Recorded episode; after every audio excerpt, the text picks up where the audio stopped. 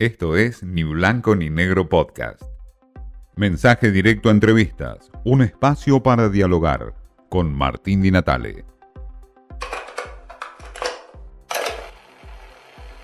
Bueno, hablamos con Emilio Apud, ingeniero, consultor, ex secretario de Energía, sobre todo para un momento como el que estamos viviendo a nivel internacional, evaluar el impacto de la guerra en términos económicos y por supuesto energéticos.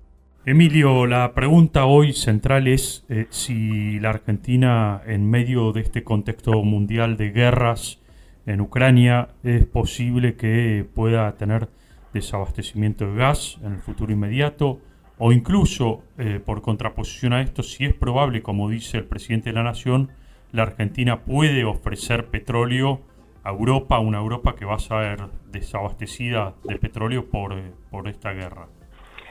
Sí, el tema de la invasión rusa a Ucrania nos toma mal parados porque eh, nosotros somos importadores de, gas natural licuado y el gas natural licuado se multiplicó por 5 y encima escasea.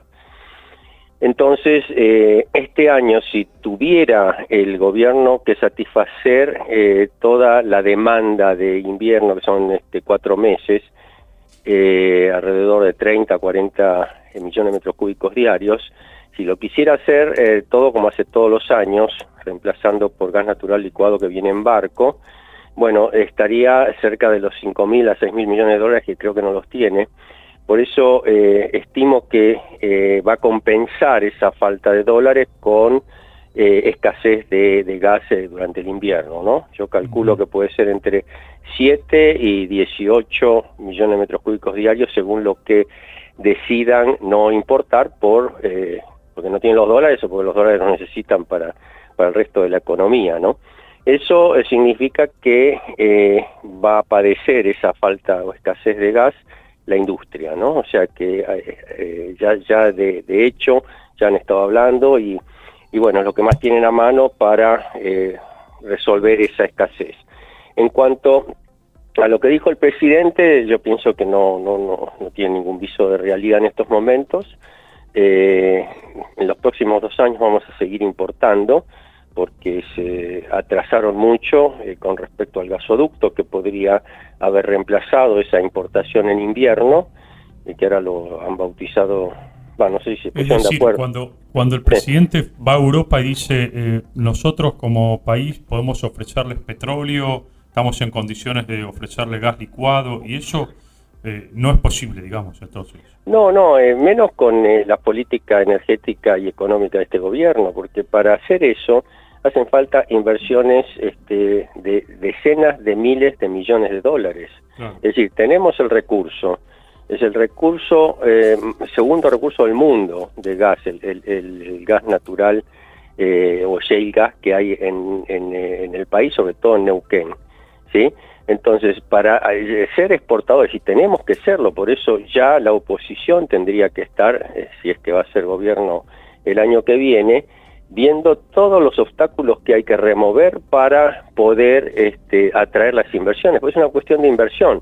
Está la demanda, está la oferta, porque tenemos este, el know-how, eh, la eficiencia con que los petroleros acá en Argentina extraen el shale eh, gas es el mismo o mejor que el que hay en Estados Unidos. Y, la, característica, la calidad de la roca madre de vaca muerta es igual o mejor que la de Estados Unidos. O sea, lo que está faltando es esa confianza que hemos perdido por haber faltado a los contratos este, infinidad de veces eh, y además por todas las cuestiones políticas, ¿no? Para que vengan las inversiones. Si vienen las inversiones, puede ser eh, posible y es lo que tenemos que hacer porque esta ventana de oportunidad se agota en el año 2030. Después este, se va a poder vender algo, pero cada vez va a ser más declinante la demanda. ¿Por qué, Emilio, en el 2030? Porque todo el mundo que tiene gas está tratando de colocarlo desesperadamente porque sabe que en 40 años se acaba la era del petróleo y el gas es el último hidrocarburo que va a ser demandado, pero va a ser declinante, ¿no?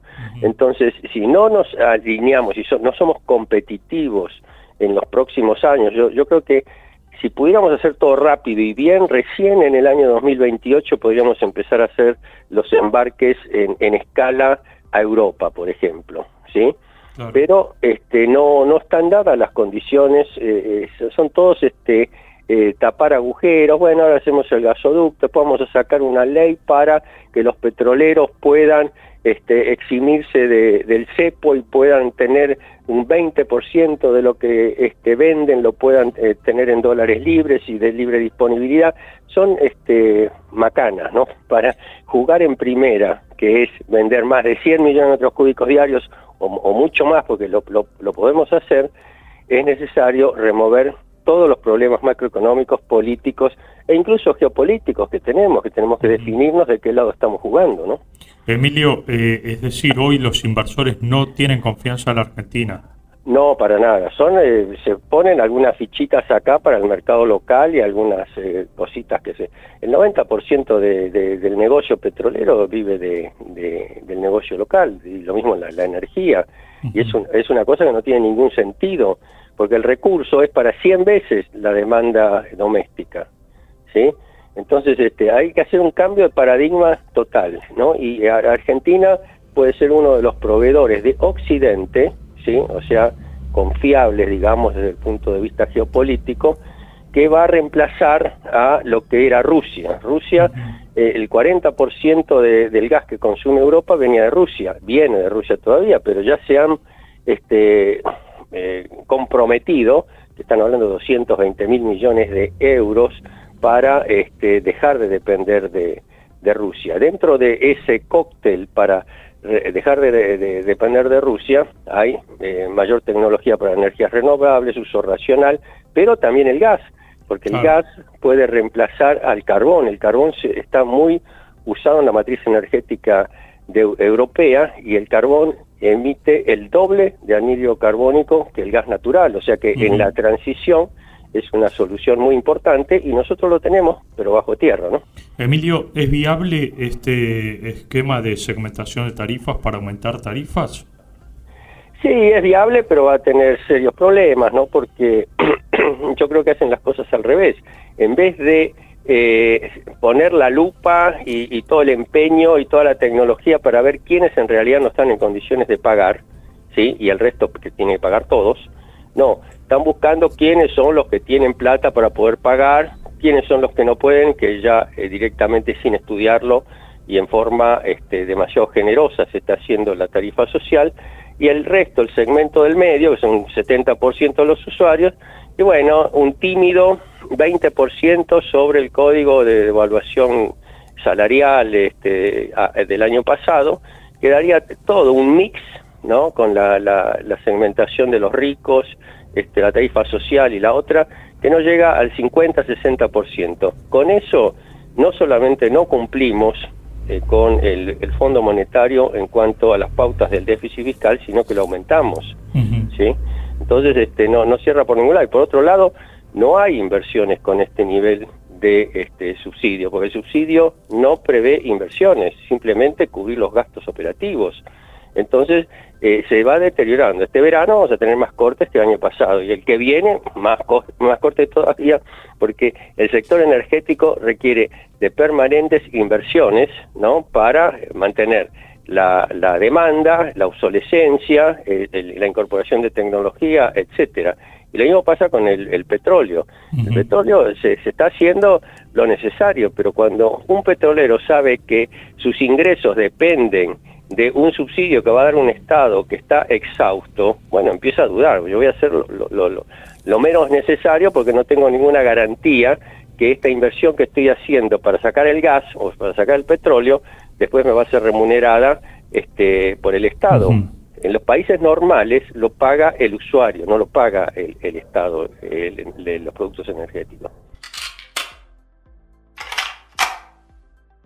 APUD nos da una mirada diferente, técnica, por cierto, de lo que está ocurriendo a nivel mundial con la energía, pero también una proyección bastante pesimista de lo que implica la no inversión o la falta de confianza de los inversores extranjeros en Argentina en términos energéticos.